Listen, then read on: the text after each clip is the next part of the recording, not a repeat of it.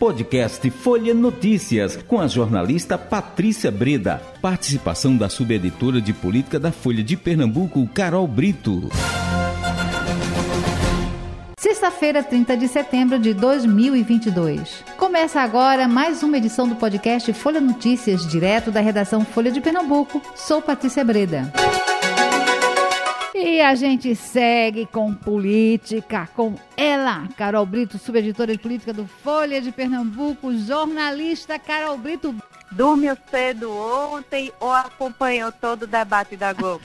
Ah, olha, eu não tenho é, estrutura, é, eu fico nervosa, eu preferi dormir e hoje corri atrás das, das informações, conversei com quem assistiu, foi um debate realmente muito longo, foi praticamente três horas ali é, de debate, é, com muitos embates, é, pouca, pouco espaço ali, às vezes, para proposta mesmo, para os debates de ideias.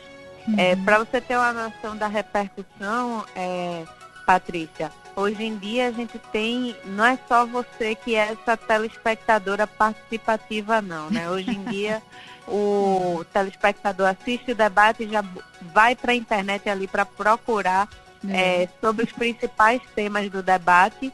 Uhum. E é, a exemplo do que vem acontecendo nas pesquisas eleitorais, é os é, candidatos mais pesquisados, com mais de 80% de é, procuras, foram realmente o Jair Bolsonaro e o ex-presidente Lula. Eles foram os mais procurados pelos internautas, né? uhum. né? Em terceiro lugar, e com um crescimento de 81% em suas menções nas redes sociais, foi o candidato Pastor Kelman, que foi é, realmente uma figura aí que chamou muita atenção, que dividiu muitas opiniões realmente, né?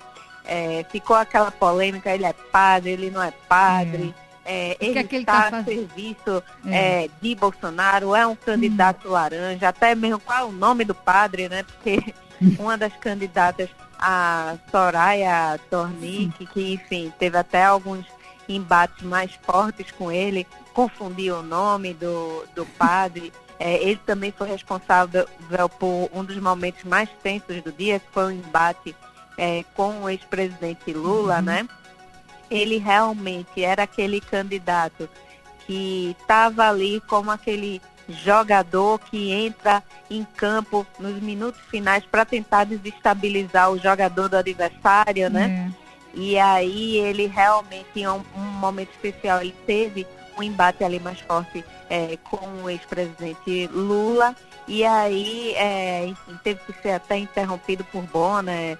Durante o momento, foi um momento mais tenso ali do debate, mas é, ficou realmente, é, Patrícia, essa questão, será que o eleitor, é, esse debate foi o suficiente para mudar o voto, é, para é, subsidiar a decisão dos candidatos? Eu acredito que não, viu, Patrícia, uhum. pelo que eu vi, eu acho que foi um debate que não foi o suficiente para tirar votos ali é, de nenhum candidato, de mudar a opinião de ninguém.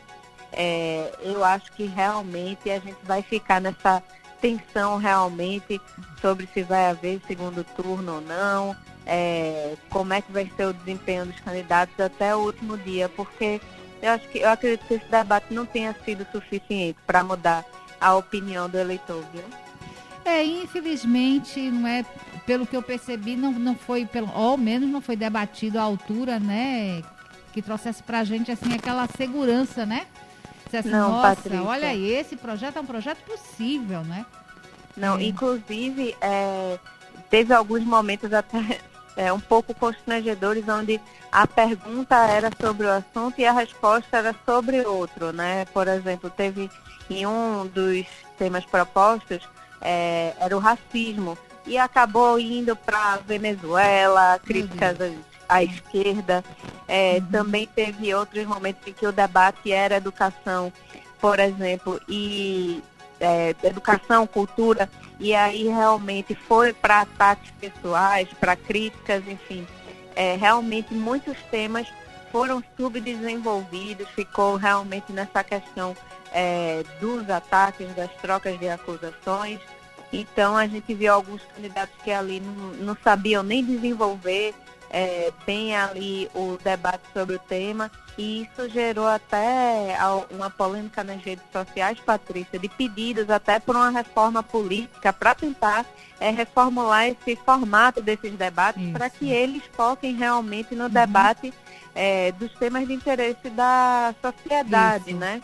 Não sei se é o suficiente, não sei qual seria o melhor mo modelo proposto realmente, viu, uhum. Patrícia? É. É, talvez eu acho que seria uma questão da própria consciência dos candidatos de trazer é, esses temas, de focar é, realmente num debate mais propositivo. Enquanto isso não ocorrer, realmente a gente não vai ter o debate dessas propostas que tanto interessa a população, não, viu?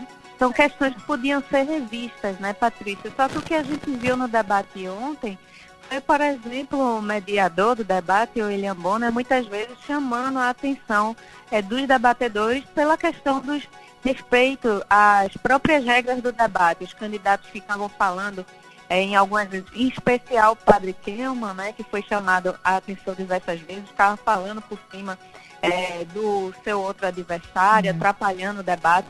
Eu até brinquei que algumas vezes parecia que o William Bonner parecia o professor tentando controlar os alunos, bagunçando é. ali no meio da sala de aula. Então, uhum é, realmente eu acho que é uma questão de conscientização dos próprios candidatos hum. também, viu, Patrícia? Mas eu acho que suas ideias são até boas, deveriam ser levadas em consideração, né? É, acho que há uma necessidade de realmente rever esses formatos que ficam realmente muito engessados e por que não tentar outros formatos, né? Outros debates. Outra questão também que poderia ser vista de repente hum. é uma checagem daquilo que é falado sobre os candidatos, é, nos can falado pelos candidatos durante o debate, né? Será uhum. que aquilo realmente confere, se aquilo é verdade realmente, é. se não é. Eu acho que poderia também ser uma outra contribuição importante, viu, Patrícia? Isso, com certeza. Né? É, agora o que você falou, você está certíssimo. Esse formato que está aí não não não está mais servindo.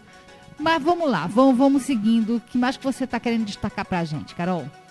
Então, Patrícia, a gente está aí nessa reta final de campanha realmente.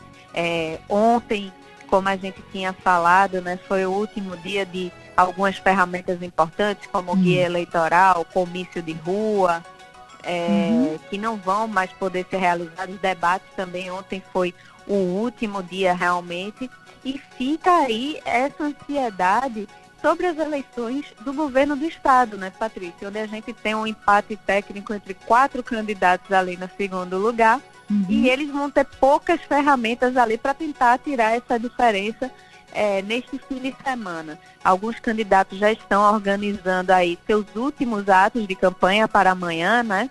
Uhum. É, o, o candidato Miguel Coelho, por exemplo, vai fazer um grande ato lá em Petrolina, uma caminhada que é sua é, terra é, natal, né, sua base, onde ele foi prefeito. Outros candidatos também estão organizando atos na região metropolitana do Recife. Então fica a expectativa também desses últimos atos, desse último dia de campanha amanhã. Quem sair na rua, viu, Patrícia, eu acho que vai ter muita bandeira, vai ter muita militância na rua, porque é realmente a última ferramenta que esses candidatos vão ter para tentar chegar ao eleitor, viu? Pois é, e, aí me surpreende é, a gente ver Miguel Coelho nessa concorrendo aí, não é? Com eles, um, um, candidato que a gente, pelo menos eu achava assim, nossa, vai ser difícil para ele porque ele não é conhecido, né? Não é tão conhecido é, no estado, ele é mais no, ali no, no, nicho dele, ali no sertão, né? Petrolina é uma cidade grande, ele foi muito bem avaliado. Mas olha aí, tá aí, ainda tá no páreo, né, Carol? Pois é, Patrícia, impressiona bastante a resistência de todos esses é, cinco candidatos de se manterem tão competitivos aí nessa reta final, né, hum. Patrícia? A gente vê é, cinco candidatos assim com chances de chegar ao segundo turno. Realmente é um cenário muito atípico, né? É algo que a gente não vê de forma é. é muito comum, mas como você disse, é, são lideranças muito fortes de sua região, com um eleitorado bastante consolidado, né? Miguel Coelho ali no Sertão, Raquel Lira no Agreste, é, Anderson Ferreira em Jaboatão, é, Danilo Cabral, que apesar de ser o único que não disputou eleições majoritárias, tem aí é, o aporte do, da máquina do, do, governo do estado, né? Marília Reis também, que é uma importante é, liderança aí no Recife. Então, uhum. são lideranças que estão mostrando sua força e muita resistência realmente de chegarem nessa reta final de forma tão competitiva, né? Então, isso é que dá esse saborzinho aí da emoção nessa reta final, que eu acho que até domingo vai ter muita gente, viu, Patrícia? É. Checando aí a pressão, a, a, o coração, é. tomando aquele seu calmante, porque realmente é, vai demorar aí para chegar muito para essas pessoas que estão ansiosas. É, vai ser assim, emocionante, viu? Vai ser emocionante acompanhar é, a, a, a, conferência dos votos, né? Vai ser muito, muito emocionante mesmo. Agradecendo demais mais uma vez sua participação aqui com a gente, viu? Eu que agradeço esse espaço, é sempre bom estar aqui conversando com você. Deixar aí, já que essa é a nossa última conversa antes do é, primeiro turno, né, desse hum. encerramento da votação do próximo domingo, deixar uma mensagem aí para o eleitor que se informe, é, que busque saber todas as informações do seu local de votação, é, deixar tudo certinho, é, seu título de eleitor, lembrando que não pode levar celular para a cabine de votação. Uhum. É, se você quer manifestar seu apoio ao seu candidato, você pode ir normalmente com a sua camisa, com bottom, com material de sua preferência, só não pode causar aglomerações ali próximo ao local de votação ou tentar isso. fazer boca de urna, isso é o básico, mas o resto pode. Procure é. se informar, não acredite em qualquer fake news, sempre cheque aquilo que está chegando até você. Antes de repassar também, cheque duas vezes a sua informação. Então, confie no processo é, de votação, né, das urnas. Temos esse processo desde 1996, realmente, é, que sempre foi testado. Então, vão às urnas no próximo é, domingo em paz, muito bem informados e exerça seu direito de cidadão, que é isso que a chamada festa da democracia pede, né, Patrícia? É isso. Ô, Carol, um abração para você. Um abraço e bom fim de semana, Patrícia. Isso, para você também. Chegamos ao fim de mais um podcast Folha Notícias. Perdeu alguma edição ou quer ouvir de novo? É só baixar os aplicativos SoundCloud, Spotify e Deezer e buscar pelo canal Podcasts Folha de Pernambuco.